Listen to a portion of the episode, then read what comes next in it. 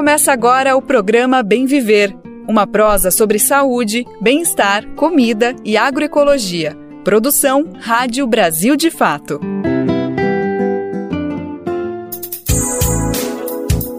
Terça-feira, dia 21 de fevereiro de 2023. Chegou a terça-feira de carnaval, não é feriado, mas eu sei que muita gente está de folga, aproveitando a festa, descansando para começar a semana de verdade, na quarta-feira de cinzas até começar o ano, né? Porque tem gente que diz que aqui no Brasil o ano só começa depois do carnaval. Bom, aqui no Bem Viver a gente já tá todo vapor com mais uma edição inédita do nosso programa. Eu sou a Nara Lacerda, vou ficar com você pela próxima uma hora. Aqui tem muita informação, muita prestação de serviço. Vamos falar de carnaval, é óbvio, mas também de mais uma triste catástrofe climática que matou dezenas de pessoas no litoral norte de São Paulo. Esse é um dos destaques do programa de hoje. Na entrevista do dia, uma conversa com a escritora Edinha Diniz. Ela é biógrafa da compositora Chiquinha Gonzaga, um ícone do carnaval, autora de nada mais, nada menos que a primeira marchinha carnavalesca da história. Veneno no prato. Movimentos reagem à liberação de agrotóxicos e cobram governo por mudanças. No final do Bem Viver, a gente traz um pouco da rica diversidade cultural de Pernambuco. No sertão pernambucano, o carnaval preserva a tradição e abre espaço para artistas contemporâneos. Brasil de Fato 20 anos. Apoie e lute.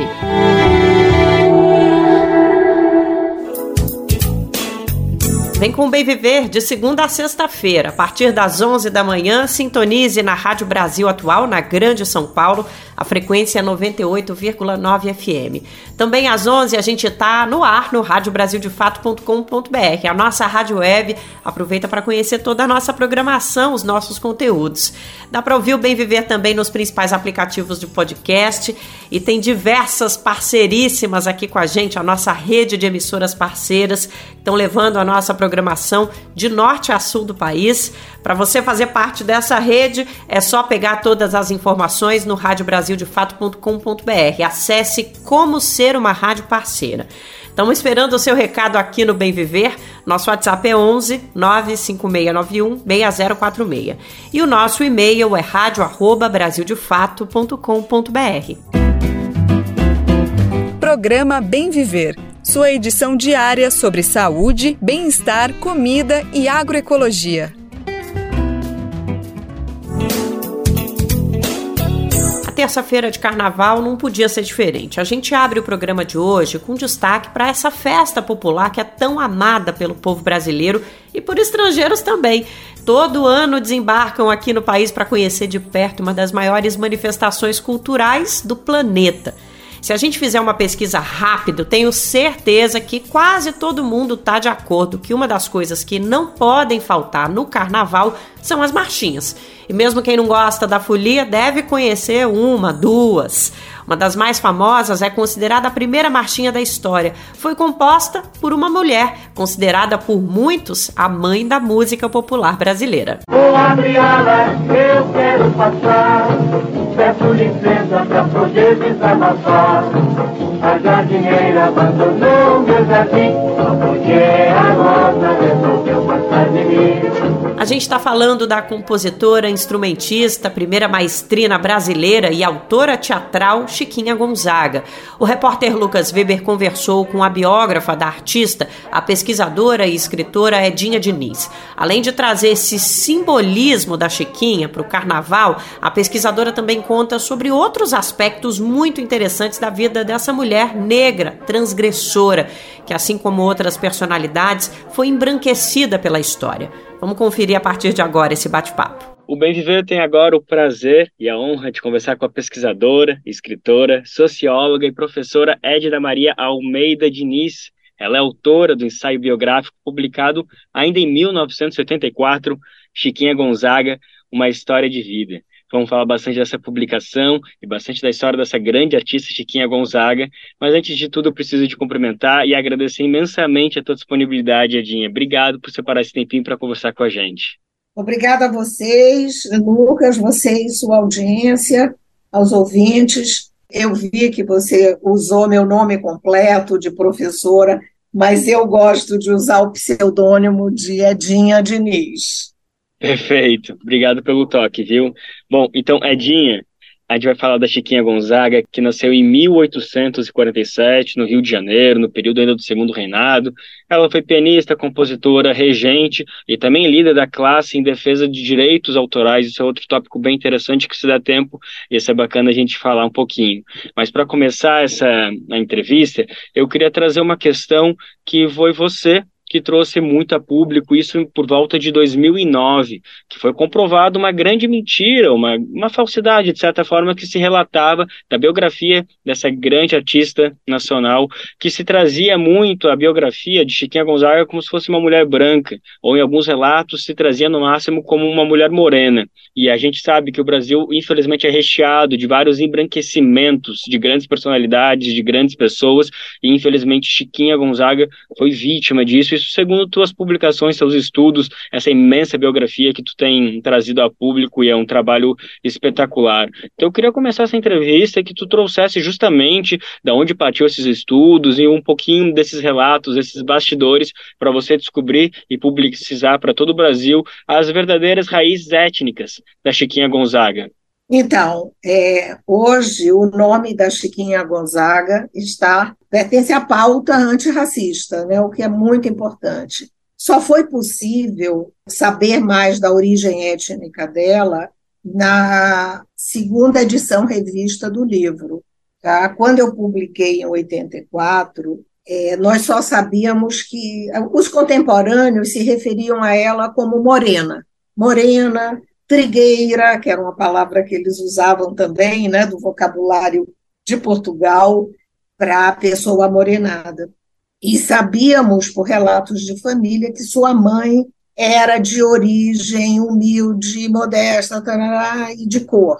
Mas todas as edições, até 2009, e foram 11 edições do livro, registravam a Chiquinha como morena.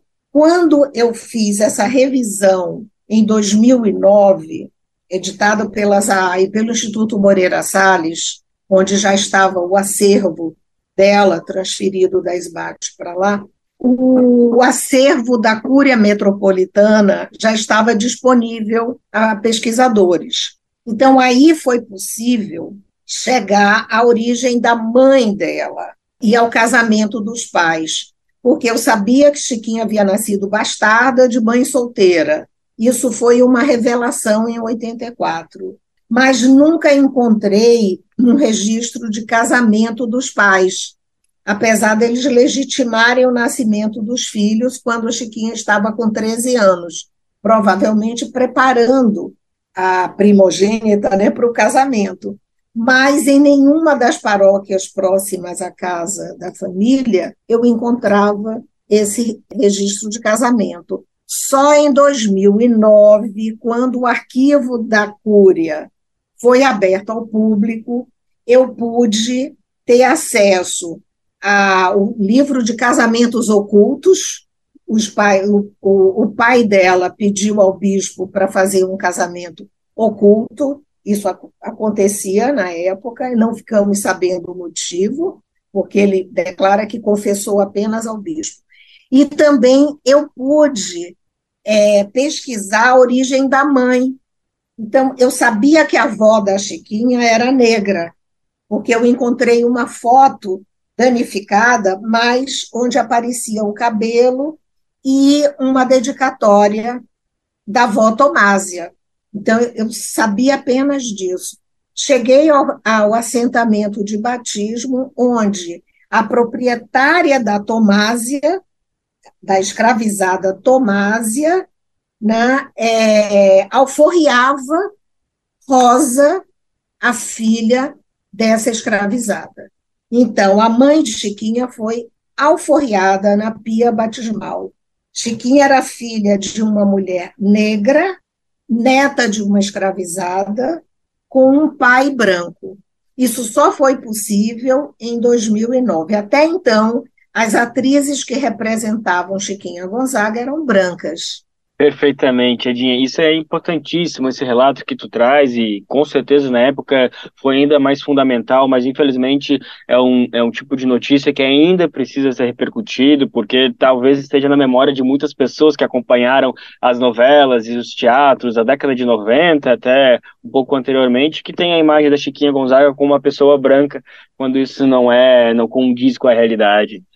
A gente fala bastante disso, dessa importância, e eu acho que seria bacana agora ressaltar como foi uma a importância que representou uma mulher ser protagonista de tantos movimentos artísticos no Brasil em 1840, Conta um pouquinho para a gente se realmente na própria época, se a gente pode ressaltar isso, se ela realmente estava sendo uma pioneira, uma rompedora de caminhos, abrindo espaço para toda a inserção da música brasileira protagonizada pela mulher. Então, sem dúvida, a Chiquinha Gonzaga é uma transgressora. Ela recusa o destino traçado pela, principalmente pelo pai, né? Que preparou essa filha para ser uma dama da corte, com conhecimento de música, de piano, de francês, tudo que era permitido a uma sinhazinha naquela época, né? Escrita, leitura, é, enfim, não eram todas as mocinhas que tinham acesso à educação. Né? Na primeira metade do século XIX, o analfabetismo era considerado até uma virtude feminina, porque evitava correspondências né, clandestinas para as sinhazinhas. Mas a Chiquinha teve acesso à educação. Teve um casamento arranjado, ela abandona o lar com os filhos e vai viver uma paixão. Uma paixão sem a qual ela não seria a criadora de música, a compositora que foi sem essa experiência do, do amor. Enfim, então a Chiquinha sofre uma ação no Tribunal Eclesiástico, que isso também eu só pude revelar na edição revista e atualizada de 2009, quando o arquivo da Cúria foi aberto. Ela sofre uma ação judicial, é sentenciada como adúltera inclusive ela tem um filho com o amante, e a partir daí, esse amante não, não é solidário também. A Chiquinha se vê sem pai, sem marido, sem companheiro. O que ela sabia fazer era música.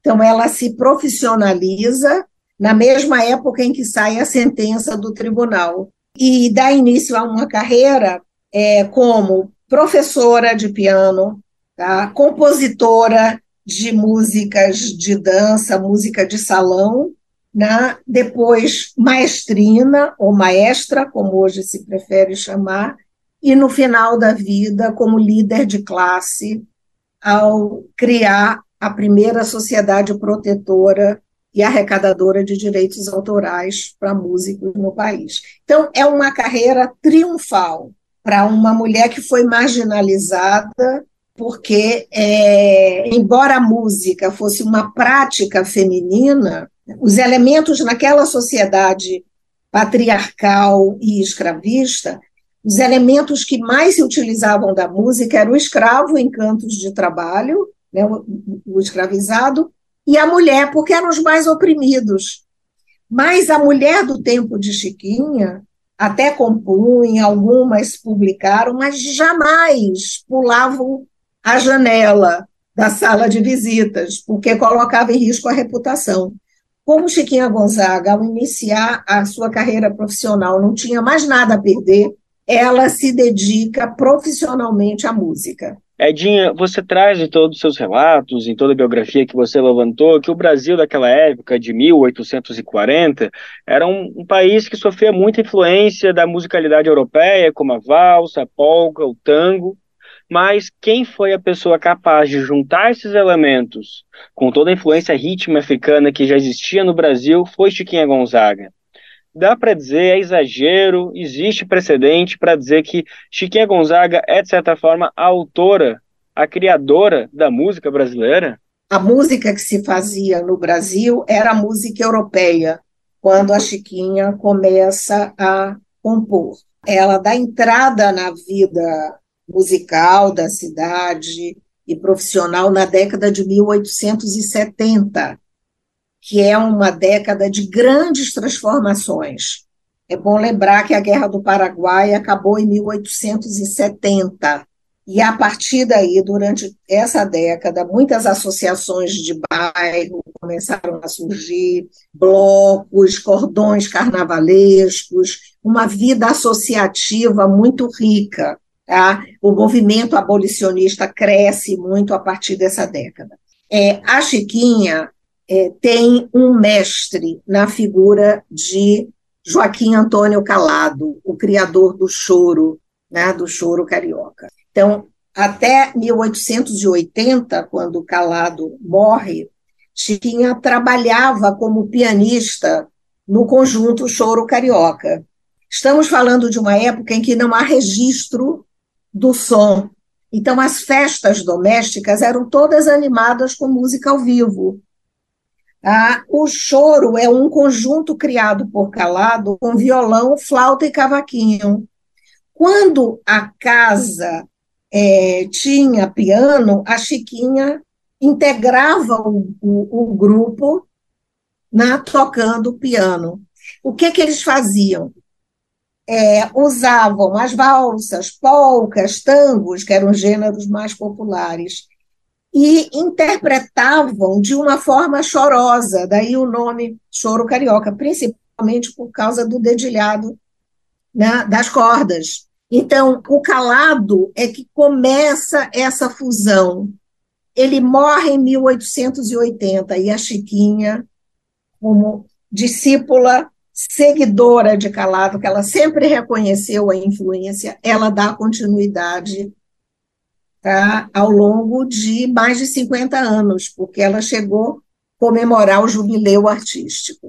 Então, é, a Chiquinha consolida essa fusão entre a música europeia de salão, tá, é, com os elementos da rítmica de origem africana, criando o caminho para a formação da música brasileira, que ainda não era a música feita no Brasil, era feita no Brasil, mas não era ainda brasileira. Edinha, para a gente fechar a nossa conversa, tem a pergunta acho que mais importante que a gente pode fazer nesse momento que a gente está vivendo, nesse momento carnavalesco, que é entender como, por que, que a gente tem que ir para a rua nesse momento, celebrar, viver essa celebração que é o carnaval, mas com a consciência de que essa festa tem sim uma grande influência dessa pessoa que a gente está falando agora, que é Chiquinha Gonzaga. Nos apresenta, por favor, um pouquinho de por que a gente tem que ser devoto de Chiquinha Gonzaga agora que a gente for para a rua celebrar o carnaval.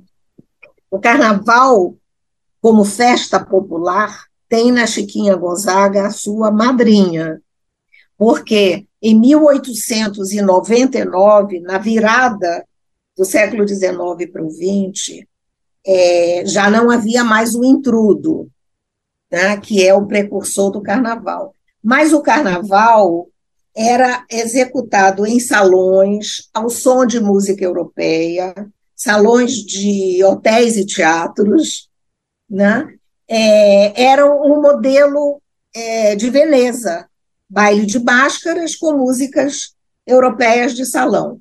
Na rua saía a zabumba do Zé Pereira, tá? que era percussão.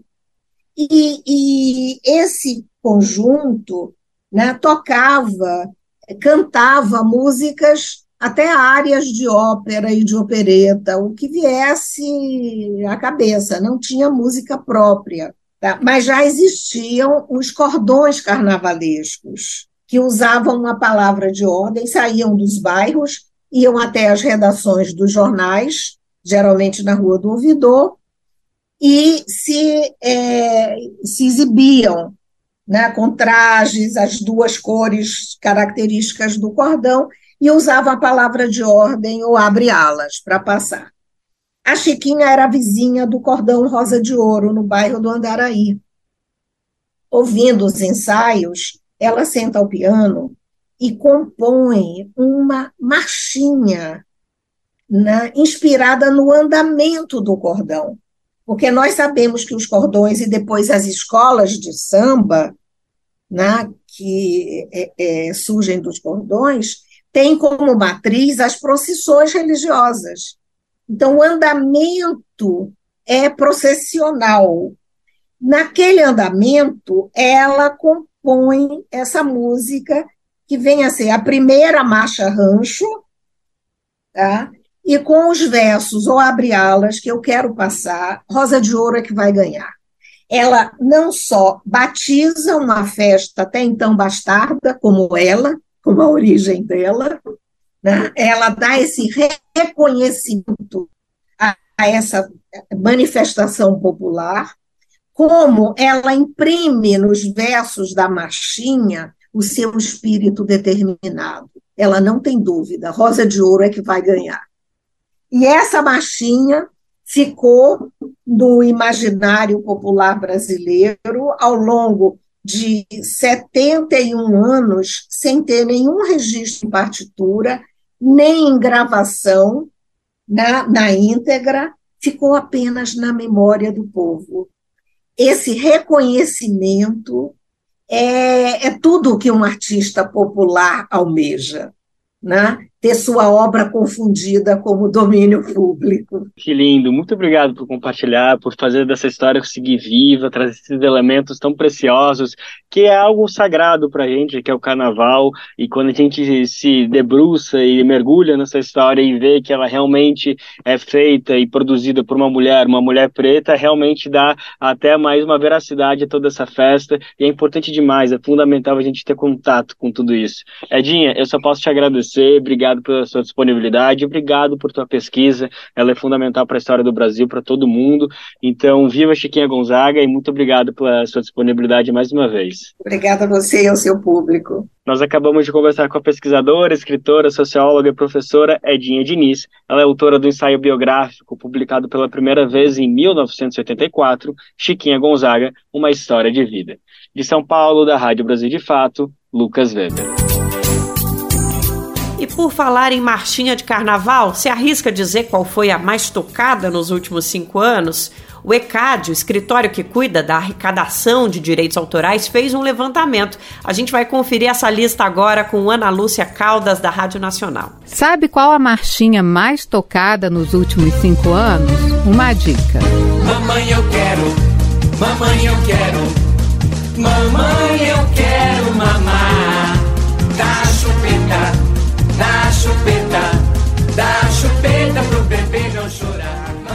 Mamãe Eu Quero, de autoria de Jararaca e Vicente Paiva. Em segundo e terceiro lugares aparecem Me Dá um Dinheiro Aí, de Ivan Ferreira, Homero Ferreira e Glauco Ferreira, e A Jardineira, de autoria de Benedito Lacerda e Humberto Carlos Porto.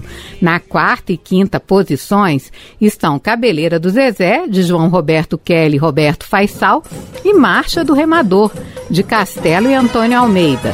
Se a canoa não virar, olê, olê, olá. As tradicionais marchinhas carnavalescas foram as mais tocadas durante a festa de Momo no Brasil nesse período. O levantamento é do ECAD, o Escritório Central de Arrecadação e Distribuição.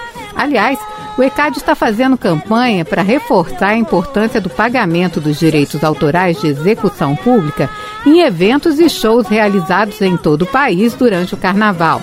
A campanha Com Música a Folia Fica Melhor quer esclarecer para quem utiliza a música a importância de fazer o licenciamento prévio que vai remunerar quem vive de música. Promotores de eventos, bailes e blocos e todo usuário de música pagam direitos ao ECAD para que os titulares recebam também seus direitos. Todas as informações sobre como deve ser feito o licenciamento podem ser obtidas no site ecad.org.br. Com informações da Agência Brasil, da Rádio Nacional de Brasília, Ana Lúcia Caldas. Qual foi a última vez que você ajudou a salvar uma vida? Nájila Lima, do Hemocentro do Ceará, tem um recado para você. Todo dia é dia de doação. E não espere você conhecer alguém para exercer esse gesto de solidariedade. Existem muitas Marias, José, que precisam de sangue. E a gente não precisa conhecer para ajudar a salvar, a reescrever a vida dessas pessoas. Tome uma atitude e salve vidas. Dois Sangue. Uma parceria Rádio Senado. gente dar uma pausa na festa para falar sobre um assunto triste: a tragédia ocorrida no litoral norte de São Paulo. A chuva forte do último sábado causou mortes, alagamentos, deslizamentos e bloqueios de rodovias nas cidades de São Sebastião, Ubatuba, Ilhabela, Caraguatatuba, entre outras. São Sebastião foi a cidade mais atingida. No domingo, uma portaria do Ministério da Integração e do Desenvolvimento Regional, publicada em edição extra do Diário Oficial da União, reconheceu o estado de calamidade pública no município. Os temporais, que superaram 600 milímetros em menos de oito horas, são considerados um evento climático extremo, raro, inesperado, como explica a meteorologista Ana Ávila, do Centro de Pesquisas Meteorológicas da Unicamp. Um evento meteorológico extremo, ele é um evento raro, né, em um determinado local, numa determinada época do ano, né?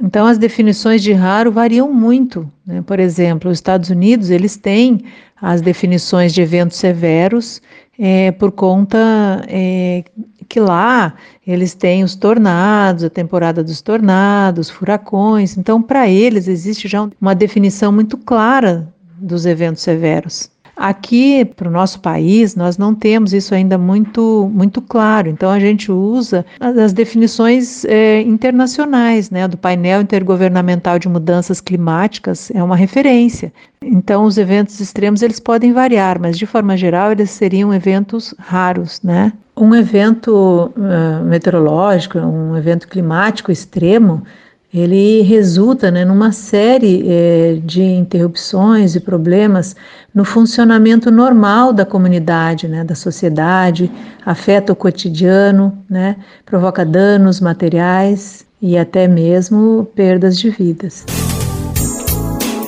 Governo de São Paulo divulgou ontem à noite um boletim com os números da tragédia que se abateu sobre o litoral norte do estado. Ao todo, são 1.730 pessoas desalojadas, 766 desabrigadas. 400 pessoas desaparecidas e 36 mortas, sendo 35 em São Sebastião e uma pessoa em Ubatuba mais de 500 pessoas, entre servidores e servidoras das Forças de Segurança e Resgate do Governo do Estado de São Paulo, das Forças Armadas, da Polícia Federal, da Prefeitura Municipal de São Sebastião e voluntários e voluntárias realizam trabalhos de busca desde a madrugada de domingo. Ainda segundo o Palácio dos Bandeirantes, equipes da Polícia Civil e da Superintendência da Polícia Técnico-Científica trabalham na identificação das vítimas e na elaboração dos trabalhos de polícia judiciária. Por conta do número alto de pessoas feridas, o governo acionou unidades de saúde de toda a Baixada Santista, do Alto Tietê e da capital, que estão recebendo parte das vítimas dos deslizamentos de encostas e alagamentos.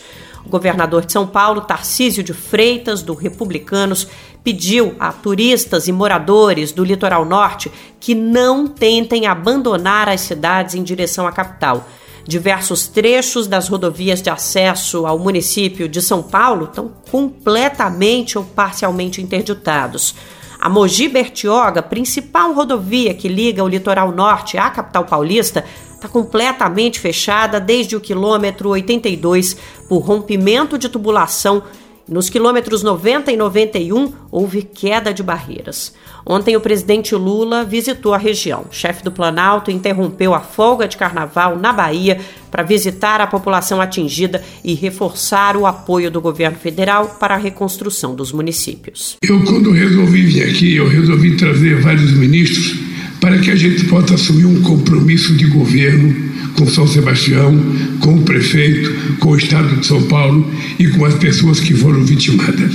Ou seja, é importante que a gente trabalhe de forma conjunta para tentar recuperar a estrada Rio Santos, que ela é muito importante para o Brasil, para São Paulo e para toda a orla marítima desse país.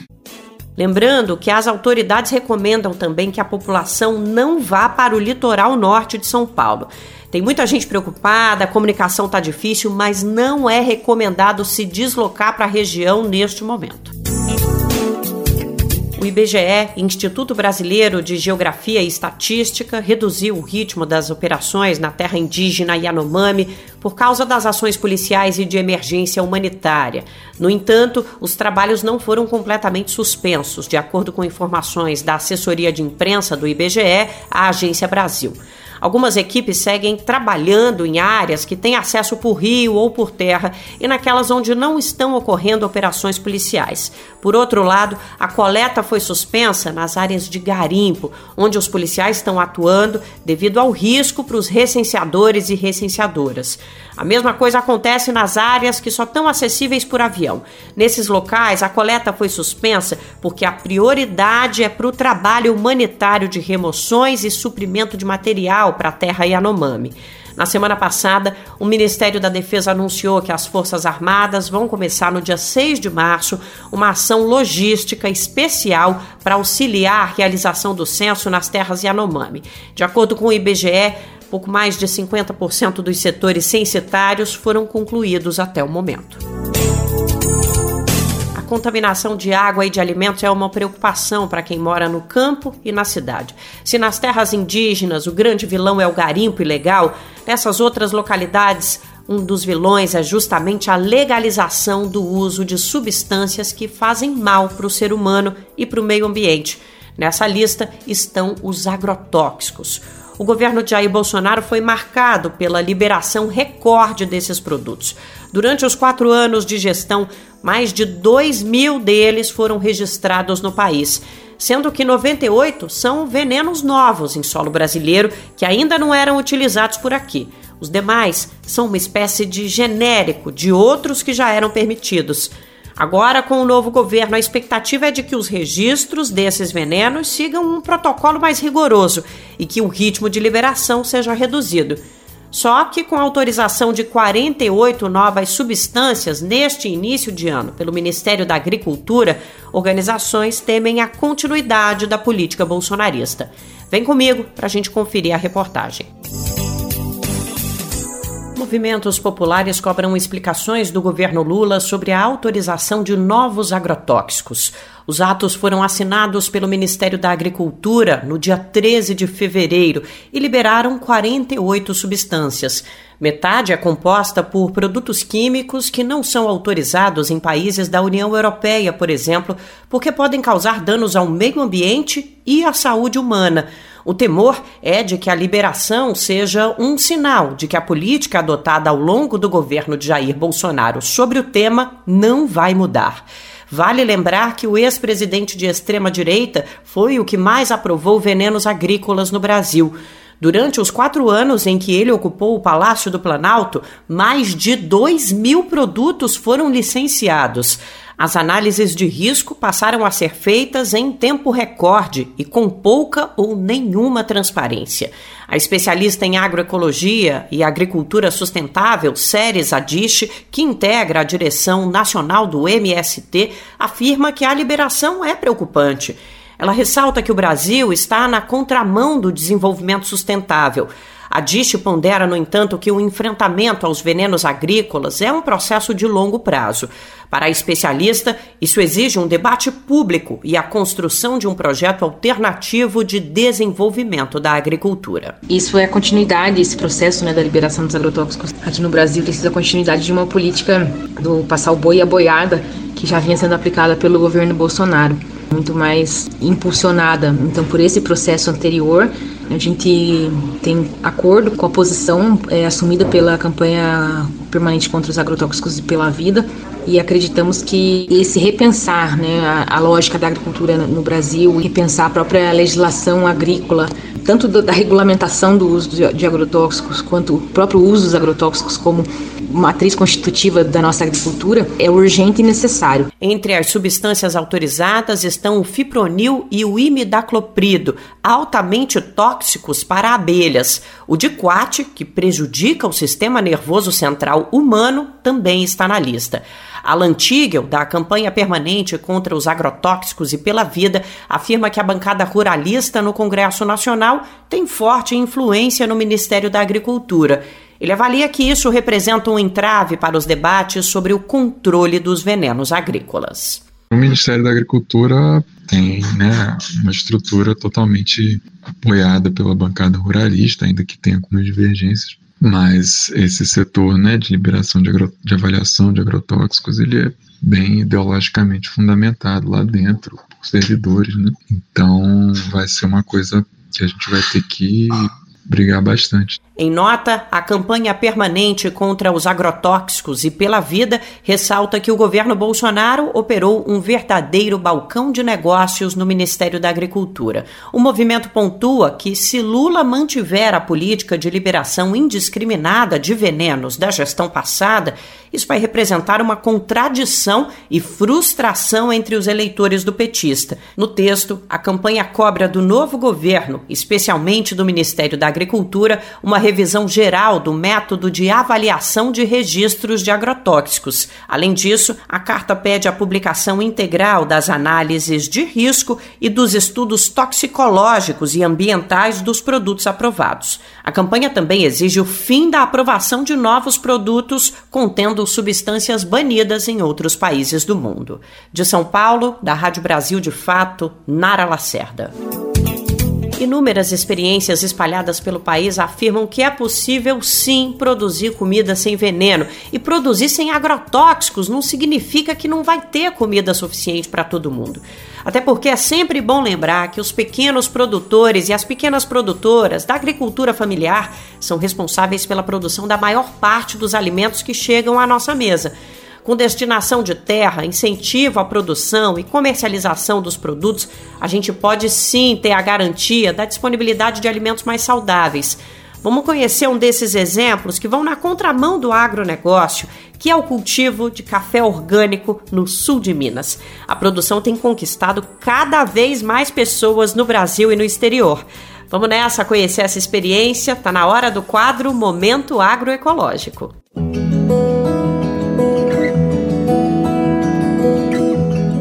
Momento Agroecológico.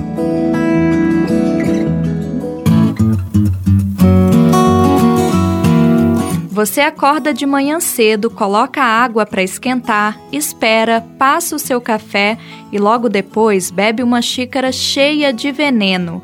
Parece uma brincadeira de mau gosto, mas não é. De acordo com a Abrasco, a Associação Brasileira de Saúde Coletiva, o brasileiro consome em média 7 litros e meio de agrotóxicos por ano.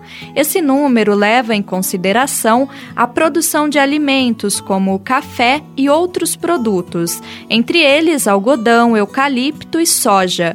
Mas você sabia que produzir café orgânico é possível e se tomar os cuidados devidos, o produtor pode ganhar mais e produzir quase a mesma quantidade do que se produzisse de forma convencional? Silvano Ragi Bellinelli é produtor e conta que logo percebeu que a bebida, que é uma paixão nacional, não combina com veneno. Sempre meu pai produziu café sem veneno, sem nada. Depois começou, nos anos 70 e tantos, começou a aparecer ferrugem e tal. Aí vieram os agrotóxicos, isso. Mas eu sempre convivi com meu pai produzindo café sem veneno. Aí depois eu comecei a jogar agrotóxico, tal, tal, mas vi que não era viável. Depois eu vi uma consciência que meu pai produzia, eu também posso produzir. Então nós passamos para orgânico e porque a qualidade de vida é muito boa. O uso de agrotóxicos no Brasil começou a ser intensificado nas décadas de 60 e 70. Com um discurso de modernização do campo, a pressão da indústria do agrotóxico chegou até a produção de café na região do sul de Minas Gerais, onde Cássio Franco Moreira cultiva o grão. Apesar das pressões, ele insiste na produção orgânica. A tecnologia hoje para produzir café orgânico existe. Se for ver 20 anos atrás, era uma tecnologia que não existia. Hoje você existe, tem bastante controle biológico, tem uma série de insumos, né? Mas o que eu gosto também de falar é que não é só uma questão de substituição de insumos. Eu, particularmente, gosto de trabalhar muito nessa linha de tecnologias de processos, como você trabalhar mais com a natureza, no manejo do mato, na parte de arborização, os pontos positivos da produção orgânica são reforçados pelo agrônomo Lucas Musi, que atua na empresa de assistência técnica e extensão rural do estado de Minas Gerais. Acho que a primeira coisa é saúde mesmo. É, é diminuir o risco de intoxicar, se intoxicar a família e os trabalhadores que, que trabalham ali com, né, no café. Então, acho que a, a, principal questão é essa. E se melhora a saúde, você melhora ali o, o ambiente, né, que você trabalha também. Eu vejo que é, os produtores orgânicos, eles têm essa satisfação de ver que estão contribuindo, né, para isso, né, de criando um ambiente mais equilibrado, né, não só para eles, como para todo mundo, né. Silvano Bellinelli mostra como é possível acabar com o mato que compete com o café de maneira sustentável, e tudo isso sem veneno, utilizando o próprio espaço entre os pés de café para criar uma adubação verde. Ele ressalta que, além de servir de adubo, esse método acaba com o mato que tira nutrientes do café. a, a gente nota que, com o café convencional, com o agrotóxico, o inseticida, herbicida. A gente vivia muito com alergia, é, sempre teve tomate alérgico. Então, eu acho que tudo é devido ao veneno, herbicida, inseticida, agrotóxico, isso, glifosato. Então, aqui, nós estamos livres disso. Mas você pode apanhar um grão desse aqui, ó, sem medo, você pode chupar ele, ele é docinho. Uhum. Não tem problema nenhum. Ele não tem agrotóxico. Você pode é, consegue, é, pôr ele na boca in natura aqui, sem processar. Parte da narrativa do agronegócio é produzir mitos em torno da produção sem veneno, entre eles a queda na produção de safra comparada ao uso de agrotóxico, argumento que o produtor Silvano Bellinelli rebate. Ele pode sentir um pouco no começo, mas logo logo ele recupera e a produção praticamente fica igual. Mas se ele cair a produção, porque cai 20% da produção, acontece que a aceitação dele no mercado e o preço que o, que o pessoal paga para a gente nele compensa tudo isso. Compensa a perca, compensa tudo. Tudo que você imaginar compensa. Você tem uma valorização por saca muito grande e o mercado está crescendo. A gente tem procura e a gente às vezes não dá conta das encomendas. Cássio Franco Moreira concorda com o colega Silvano eu, eu vejo que tem espaço para crescer, tem muitas empresas grandes querendo comprar café orgânico do Brasil. E não é só fazer orgânico, ele tem que fazer todo um trabalho de café especial, de buscar um comprador que queira essa história dele junto. Aí não vai ser um comprador, uma grande indústria que vai misturar tudo, que não vai saber quem é o produtor.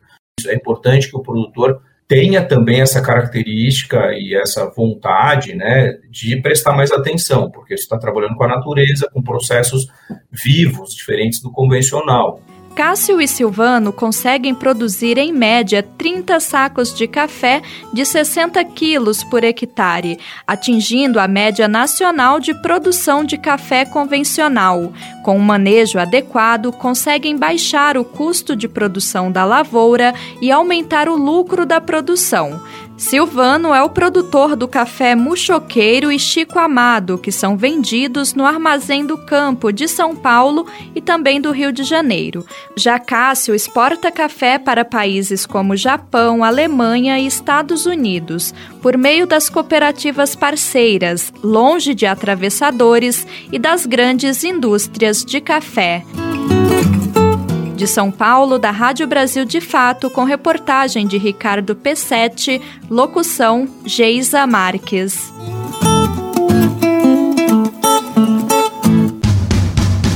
Quer saber onde encontrar livros bons, baratos e com conteúdos que te ajudam a entender a situação atual do Brasil e do mundo? Na expressão popular Lá você encontra obras sobre marxismo, agroecologia, educação popular, literatura e muito mais. Com os livros da expressão popular, você se fortalece para a batalha das ideias e para a construção de um mundo melhor. Para saber mais sobre o acervo dessa editora popular, acesse o site expressãopopular.com.br ou faça uma visita à livraria na Rua Abolição 201, próximo ao metrô Anhangabaú, em São Paulo. Editora, editora Expressão Popular.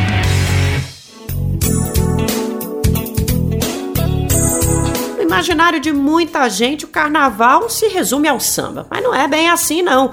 Essa manifestação popular de proporções gigantescas tem muito espaço para abraçar toda a diversidade da nossa cultura. Na cidade de Triunfo, no sertão pernambucano, o que faz sucesso mesmo são os caretas, uma herança cultural que remonta ao século XIX. O festejo é marcado por ritmos locais e já em Petrolina tem até rock e música eletrônica agitando o carnaval. Vamos conhecer um pouco mais dessa diversidade na reportagem de Júlia Vasconcelos do Brasil de Fato em Pernambuco e a locução é de Daniel Lamir. Durante o carnaval, o de Pernambuco é pura alegria e fervor.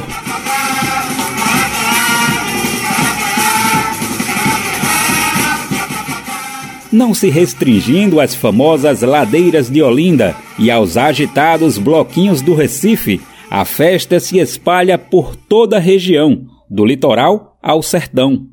Nas cidades do interior é possível encontrar carnavais singulares que misturam tradição e novas formas de aproveitar a festa popular tão amada pelo país. Triunfo está a 405 quilômetros da capital pernambucana, no sertão do Pajeú. A cidade se destaca pelos caretas, uma herança cultural que tem protagonismo durante todo o carnaval. Vestidos com trajes coloridos, grandes chapéus e máscaras com expressões fortes, os participantes dançam pelas ruas da cidade ao som de ritmos locais. A tradição remonta do século XIX e é uma das principais marcas culturais da região. Pelo menos dois acessórios colaboram para os caretas não passarem despercebidos. Um é o relho, um chicote com som estridente. Outro é a tabuleta, um chocalho pendurado em uma tábua de madeira com mensagens satíricas. Dessa forma, eles interagem com moradores e turistas, proporcionando uma experiência única e divertida.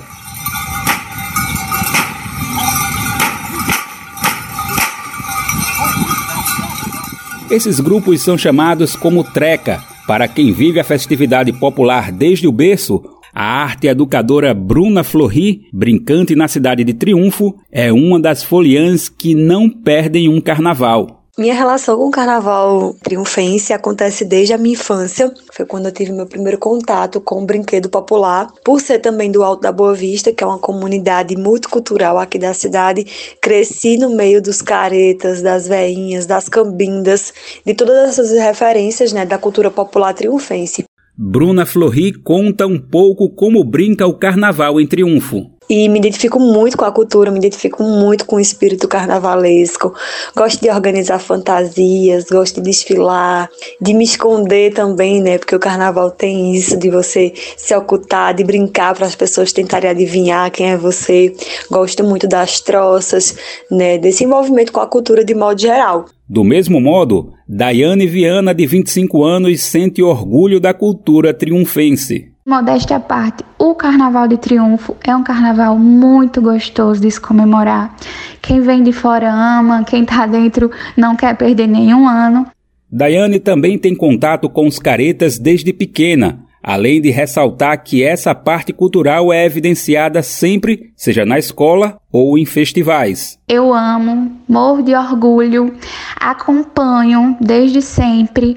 Onde eu posso estar, que vai ter apresentação, vai ter bloquinho, alguma coisa, eu estou sempre no meio quando possível, assim como todo mundo de triunfo, né? Sempre que tem alguma coisa, sempre anima, todo mundo se junta, enfim, faz a festa junto com os caretas.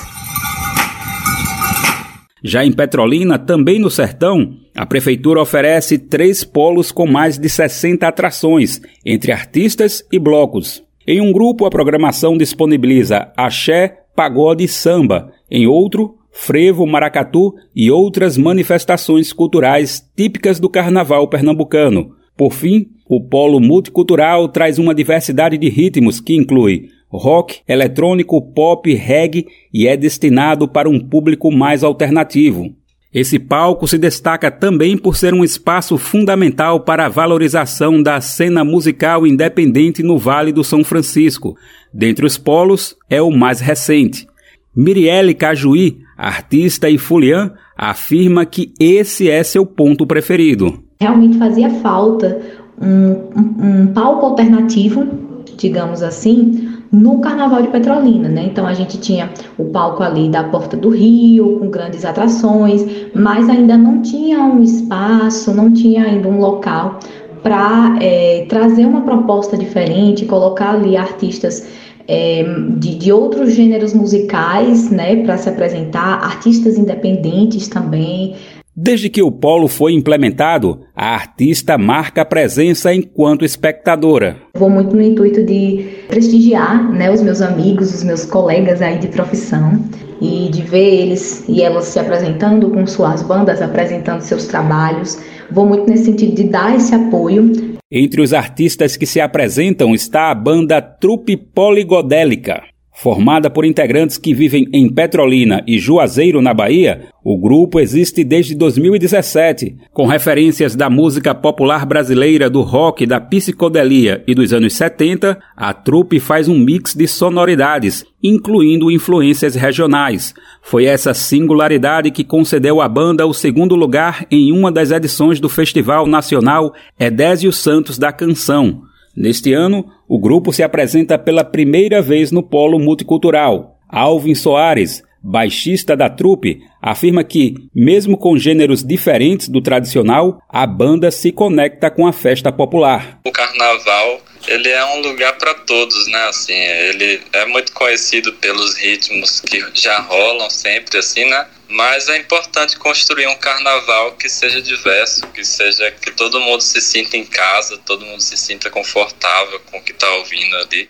As festas tradicionais de carnaval no interior de Pernambuco acontecem em várias outras cidades. Alguns exemplos são Bezerros, Nazaré da Mata, Vitória de Santo Antão e Pesqueira. Voltei, Recife, foi a saudade que me trouxe pelo braço.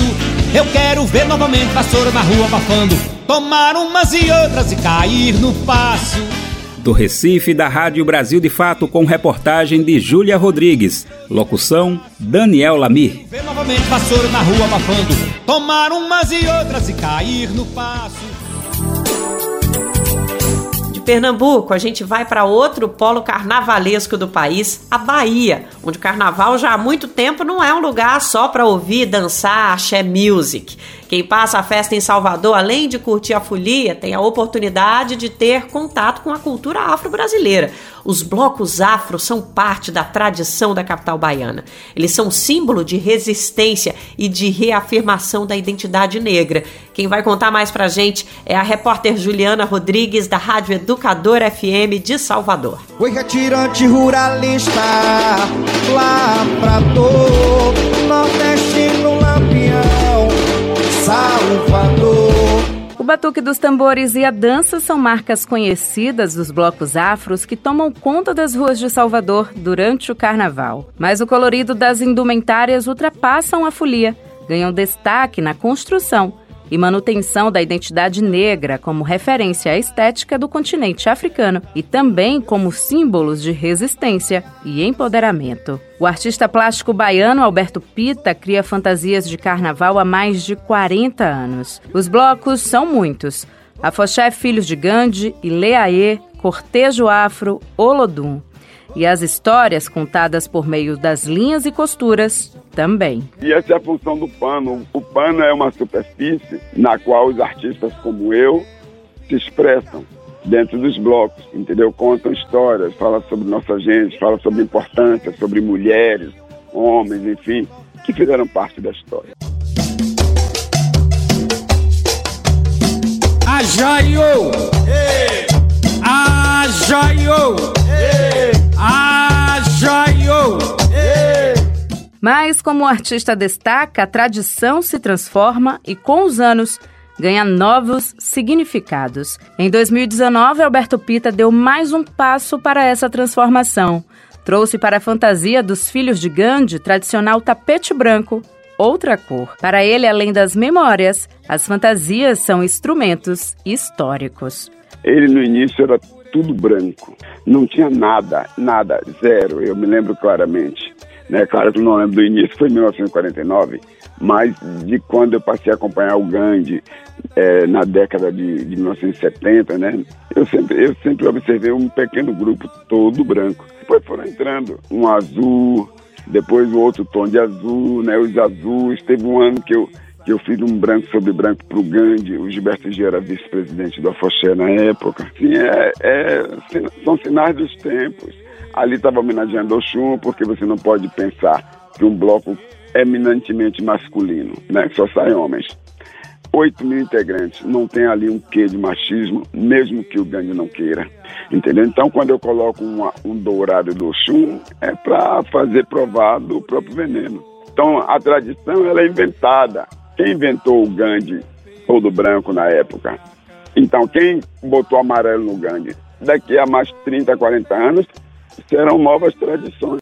É sempre mais gostoso em uma sexta-feira. Os copos no suado, baila reguear. Falar de resistência é falar de Marley. Sobre o som luxuoso da banda Ganga Zumbaê. E de transformações, Siri Brasil entende. Rei do Muzenza há quase 20 anos. Ele também é responsável pela confecção das fantasias do bloco criado na década de 80. Para ele, o desafio é reinventar, ano após ano, as raízes ancestrais. E com isso, eu, eu, eu faço os figurinos abrangendo toda, toda a nação africana quanto afoxé, quanto um bloco afro, quanto um bloco de percussão, é, sempre vi, vi, tendo a visibilidade do, do além do, dos figurinos, também tem as cores dos próprios blocos afros, que é a, na, na, verdade a gente vem na, baseado na, pela Jamaica.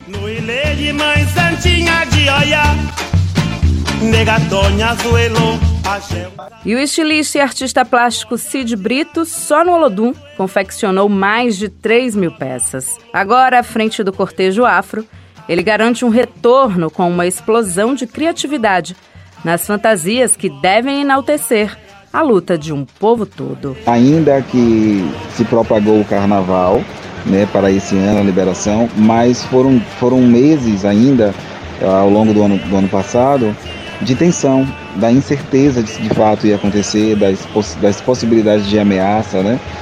Do, da, de nova propagação de outros vírus. E, e, e é isso que criou uma certa tensão. Mas nós somos isso, né? Nós trabalhamos com tensão o tempo todo, tensão em orçamento, tensão se a grana vai ser liberada em tempo hábil de fazer as coisas. A gente trabalha sempre muito no limite de tudo, né? orçamento sempre muito curto, transformar aquilo em arte, em beleza mas eu acho que buscamos do nosso, dos nossos ancestrais mesmo essa força, essa necessidade de, de reinventar, né? E levar o que há de melhor da nossa natureza para brilhar na avenida.